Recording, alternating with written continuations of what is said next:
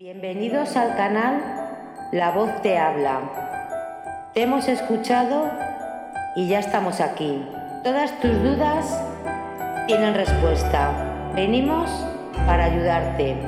En los próximos minutos vas a disfrutar de una experiencia de sabiduría. Solo te pedimos que lo aproveches. Ya sabes, nada es porque sí o no. Constructores del Aditum. Introducción al tarot. Lección 9. Clave 16. La torre. Las últimas siete claves del tarot, empezando con la clave 16, ilustran siete pasos en el desarrollo espiritual del hombre. La primera etapa es el del temor, la ignorancia y la miseria. Ese es el estado de la mente y de los sucesos experimentado por el mayor número de seres humanos. La sabiduría eterna entiende que esta época es necesaria.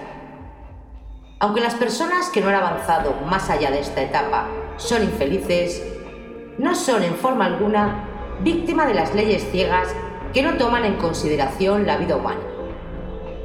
No son niños olvidados por una deidad ausente, demasiado descuidada para promover lo necesario para su bienestar. Muchos menos sufren impedimentos malignos ideados por un diablo personal. Su estado es la consecuencia necesaria de la naturaleza del progreso creativo. La creación se efectúa por medio de la evolución y el desarrollo progresivo. Para que tenga algún sentido, debe significar ir a un desarrollo de menor a uno mayor, de la limitación y restricción relativas hacia una mayor medida de libertad. Este proceso de liberación progresiva del hombre está dividido por la sabiduría eterna en siete etapas, correspondientes a las últimas siete claves del tarot. La segunda etapa está representada por la clave 16. Su diseño está basado en el significado esotérico de la letra P, el equivalente hebreo de la letra P. Compare la clave 16 con la clave 10. Verá que el carácter para P es el mismo que el de la letra Kaf, con algo añadido, que parece una lengua en una boca abierta. Esto es exactamente lo que PEP representa, la boca abierta del hombre como el órgano del lenguaje. La boca nos permite expresar nuestros pensamientos en palabras. Está en contraste con el ojo, allí la clave 15, que es el órgano que nos capacita para recibir impresiones a partir de las diversas apariencias que constituyen nuestro medio ambiente. Además, PEP, a ser una CAF con una lengua representa la expresión articulada de la comprensión científica que se simboliza por medio de la rueda de la fortuna. El número 16 además conduce a la misma conclusión general, porque no solamente es el número 6, los amantes que tipifican la discriminación, expresado por medio de la autoconsciencia, el uno, el mago, sino también en la reducción del 16 en 7, el número de la clave del tarot que corresponde a la letra a la cual los cabalistas atribuyen las funciones del lenguaje. La letra P corresponde a Marte, el planeta que rige el cerebro, Aries, y el proceso reproductor, Escorpio. Además, Marte se encuentra exaltado en Capricornio, que corresponde a la clave 15. Marte es el nombre astrológico de la fuerza que proporciona tonicidad a nuestros músculos. Es la fuerza enviada desde el cerebro, como una descarga eléctrica a lo largo de los nervios motores. Estas diminutas descargas eléctricas enviadas desde el cerebro disparan la actividad de los músculos de manera parecida a una chispa de la batería que produce la explosión en una carga de polvo. Así el mago, representando a Mercurio y a la autoconsciencia, viste un manto rojo, el color que indica la fuerza de Marte. La mente consciente usa la batería cerebral para disparar las explosiones de la actividad muscular. Podemos controlarnos y controlar nuestras circunstancias, porque podemos traducir a las palabras las percepciones mentales. Básicamente pensamos en imágenes, y aquí que la clave 4, el emperador, se asocia con el sentido de la vista. Sin embargo, hasta que podemos expresar lo que vemos y hasta que aquello que digamos esté de acuerdo con las cosas que son realmente, en lugar de ser meramente las expresiones de opiniones basadas en la aceptación superficial de las apariencias, no podremos plantear nuestras acciones inteligentemente ni asegurar la cooperación de otras personas. Cualquier control del pensamiento es un control de las palabras, porque cualquier ideal definido puede ser puesto en palabra. Así se debe recordar que las diversas terminologías de las artes y de las ciencias incluyendo las de las matemáticas superiores, son realmente formas de lenguaje, tan ciertamente como las del lenguaje ordinario. Así que cuando decimos que la salud, la felicidad y el éxito llegan a través del pensamiento correcto, queremos decir que estas condiciones deseables se manifiestan por medio del uso correcto del lenguaje. Por el contrario, las condiciones de enfermedad, sufrimiento y fracaso siguen al uso incorrecto de las palabras.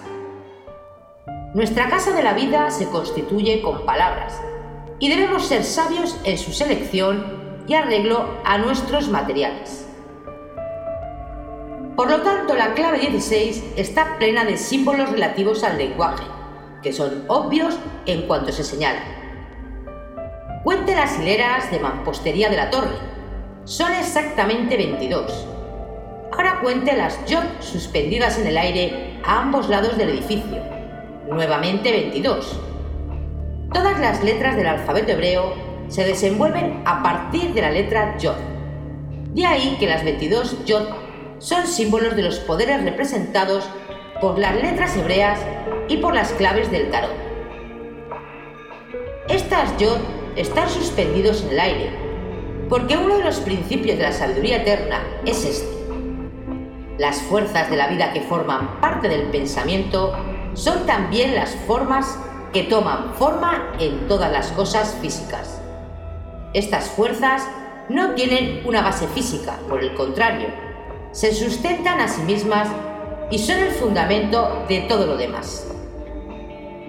Por consiguiente, hemos de decir, 10 de las Yod se encuentran a un lado de la torre, formando un modelo semejante al árbol de la vida cabalístico, el cual es un diagrama de los 10 aspectos básicos del poder de la vida inteligibles para el hombre. Representan también a los tres elementos, el fuego, el aire y el agua, de los cuales el cuarto elemento, la tierra, es solamente una síntesis, combinados con los siete principios activos correspondientes a los planetas astrológicos. En el otro lado de la torre se encuentran 12 yods. Corresponden a las letras del alfabeto que representan a los 12 signos del zodiaco y a los 12 tipos básicos de la personalidad humana. Estas letras además están agrupadas en tal forma que describen a una figura 8, con un punto en el centro de cada círculo. Recuerden que el valor de la letra Y se le atribuye la función del lenguaje también es 8. No podemos desarrollar el significado aquí. Simplemente lo traemos a su atención para mostrarle cómo cada detalle del tarot esotérico fue diseñado cuidadosamente. Las 22 hileras de mampostería de la torre simbolizan el uso erróneo de las palabras. Es como si la construcción de la torre, al buscar protegerse de un ataque, en vez de hacerlo, se hubieran aprisionado. La torre está construida con ladrillos, como la torre de Babel, a la cual hace alusión. La Biblia dice que quienes construyeron la torre de Babel tenían ladrillos en lugar de piedras. Esto indica una sustitución de la piedra por arcilla, y en la Biblia la arcilla es lo mismo que el polvo de la tierra, del cual fue formado Adán. Esto indica que la torre es una estructura que representa el lenguaje humano, cuando ese lenguaje es producto de la autoconsciencia no iluminada. En la alegoría bíblica, como en el tarot, Adán representa aquello en nosotros que da nombre a las cosas. La sustitución de la piedra por ladrillos es una referencia al hecho de que casi en todas las partes de la Biblia, la piedra simboliza la unión consciente con la realidad. Además, en hebreo la palabra ladrillo se deletrea exactamente como el sustantivo hebreo para luna. El significado de su raíz es blancura y se refiere al hecho de que los ladrillos egipcios y babilonios eran fabricados de arcilla blanca. Así que sustituir a la piedra por ladrillos es sustituir la verdadera conciencia de nuestra identidad con la causa paterna de toda la existencia, por lo que bien puede ser llamado estar en la luna. Este estado lunático es más venenoso que cualquier producto destilado de contrabando. Es el falso conocimiento que resulta del registro en la memoria de la mente racial, de la apreciación imperfecta que hace el hombre de sí mismo y de sus circunstancias. Otro nombre para esto es el sentido común, esto es, lo que la mayoría de las personas piensan y dicen, que se encuentra siempre en oposición con la ciencia. Siempre es un enemigo del progreso.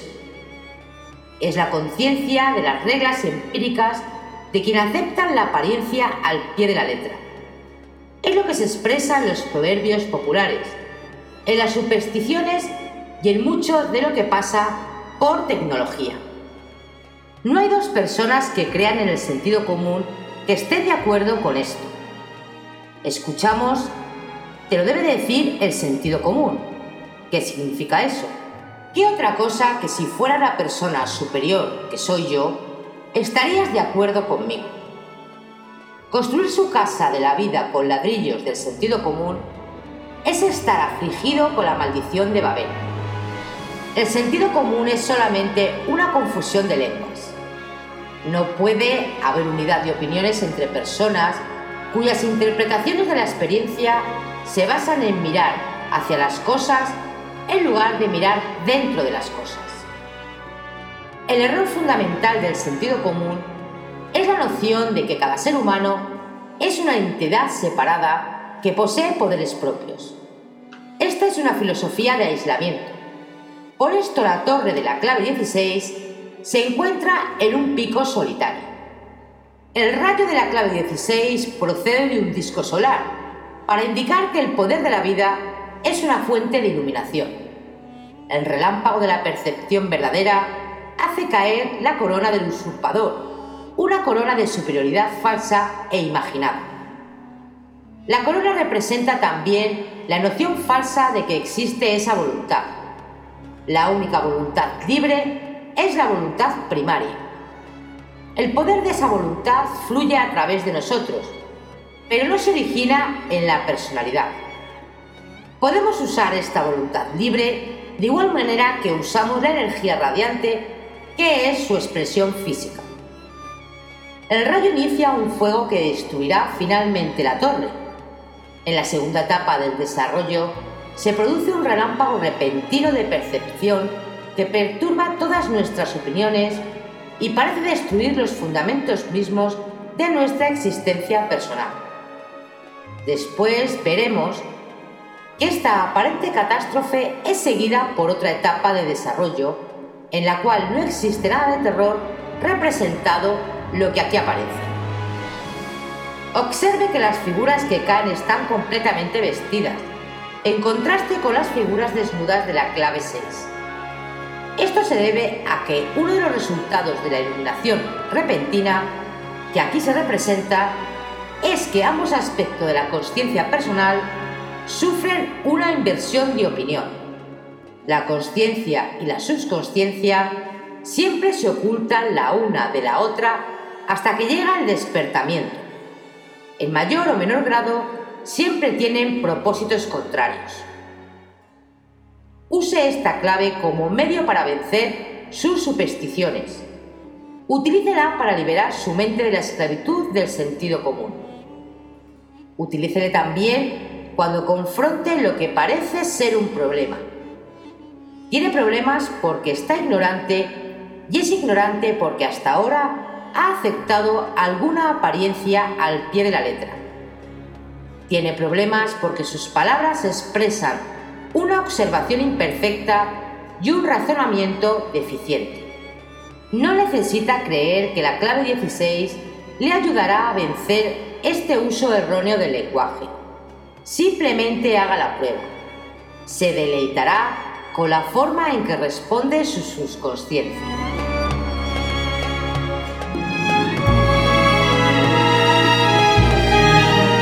Clave 17. La estrella. La tercera etapa del desarrollo espiritual es la etapa de la revelación, simbolizada por la clave 17. Con esta clave llegamos también a la doctrina del tarot sobre la meditación.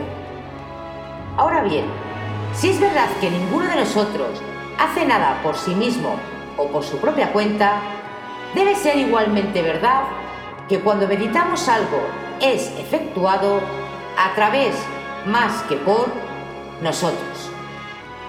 El equilibrio entre el proceso del triunfo universal y la naturaleza fundamental de las cosas se preserva por la meditación incesante del poder de la vida sobre su propia naturaleza. Cuando un ser humano medita realmente, participa en esta meditación continua del poder de la vida. Una de las más profundas doctrinas de la ciencia sagrada es la doctrina de que el universo debe su existencia al perpetuo reconocimiento que el Creador tiene en sí mismo.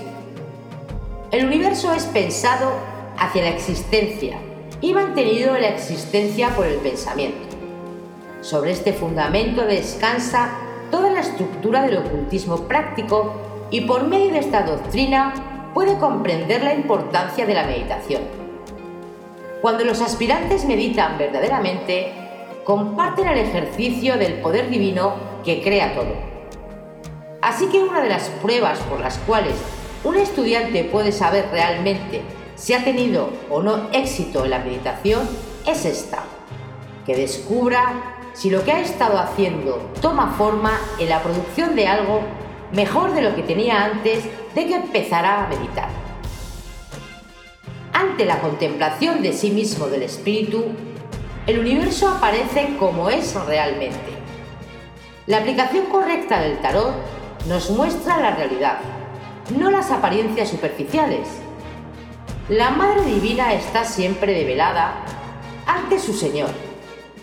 Para el hombre, excepto en aquellos momentos excepcionales en los que participa en la meditación divina, ella es el mejor de los casos de Isis velada y en el peor el demonio de la clave 15. Entre las letras hebreas, la meditación está representada por Zadí, el anzuelo. Esta es la letra del signo zodiacal de Acuario, el portador de agua. En consecuencia, los símbolos de la clave 17 incluyen referencias obvias a este signo. El nombre hebreo para Acuario está asociado por el número con la circulación de la sangre. La verdadera sangre es el portador de agua, este en el cuerpo humano. El significado oculto tiene que ver aquí con el hecho de que el estado orgánico en el cual se vuelve posible la meditación es realmente un estado químico de la sangre. La sangre es el verdadero fluido astral de los ocultistas, porque todos los elementos que entran en su composición son formas especializadas de la energía radiante que nos llega de las estrellas esta energía cósmica es enviada por los diversos soles o estrellas fijas en todas las partes del universo. En esta clave están innumerables fuentes de energía representadas por una sola estrella, esta grande, sobre la cabeza de la mujer. Esta estrella es también un símbolo de aquello que los alquimistas llaman quinta esencia, el poder quinto o el último y superior en cualquier cuerpo natural.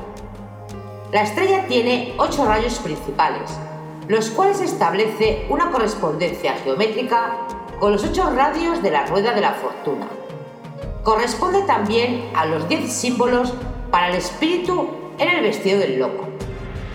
Las siete estrellas menores corresponden a aquello que los alquimistas llaman sus metales, que son lo mismo que los siete chakras de los yogis.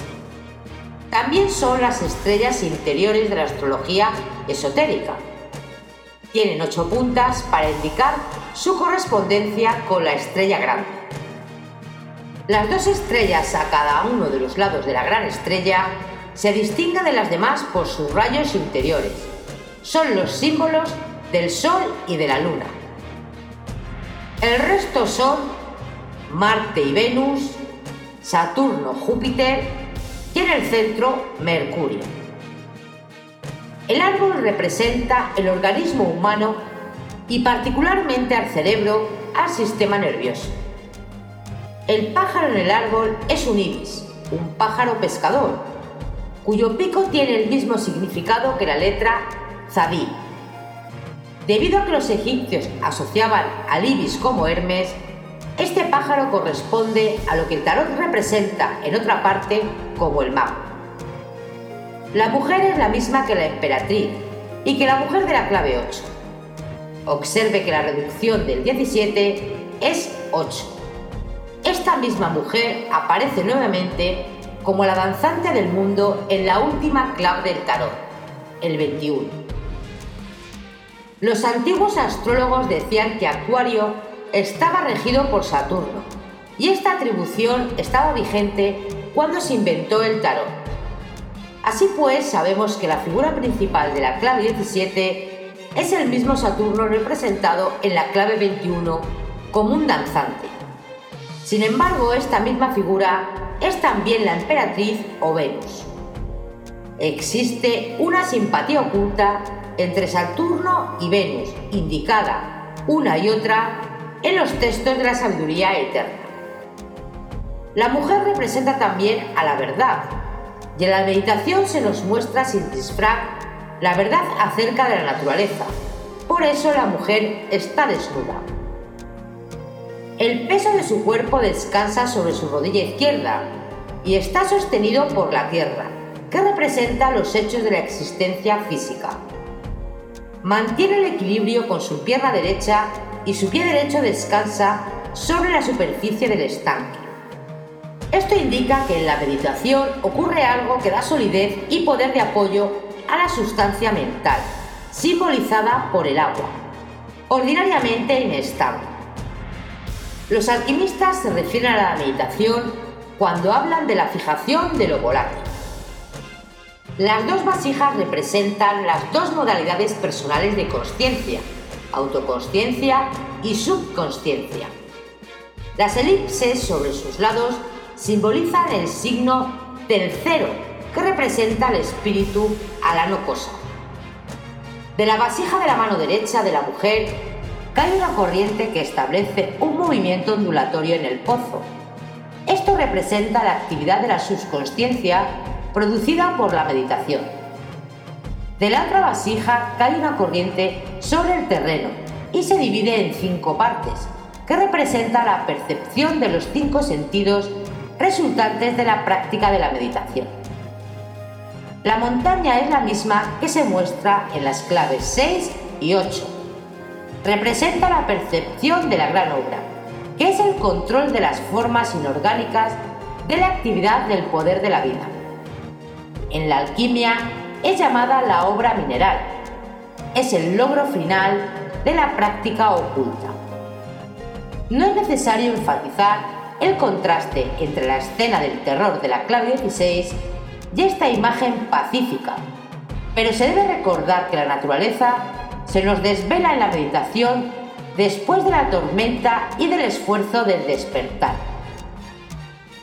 Si no nos somos sacudidos y despertamos por alguna crisis de nuestras vidas, no entramos en esta tercera etapa del desarrollo. Mientras permanecemos aislados en la seguridad supuesta de nuestra torre de aislamiento personal, estamos todavía en las tinieblas. Use esta clave asociada con la clave 5. Al hacerlo así, podrá extraer del interior la respuesta correcta para todos los problemas. Recuerde siempre que no solamente tiene un problema, sino también debe de admitir que su presencia es invariable a una indicación de su ignorancia. Cebe el anzuelo de la meditación con el deseo interno de luz sobre su problema del momento presente. Sea específico. No se siente en silencio con la mente abierta a cualquier cosa que llegue. Un pescador varía su cebo de acuerdo con el pez que quiere pescar. Si utiliza la clave 17 como un medio para ayudarle a meditar, encontrará que le ayude a obtener luz en el problema de hoy y que mañana hará lo mismo.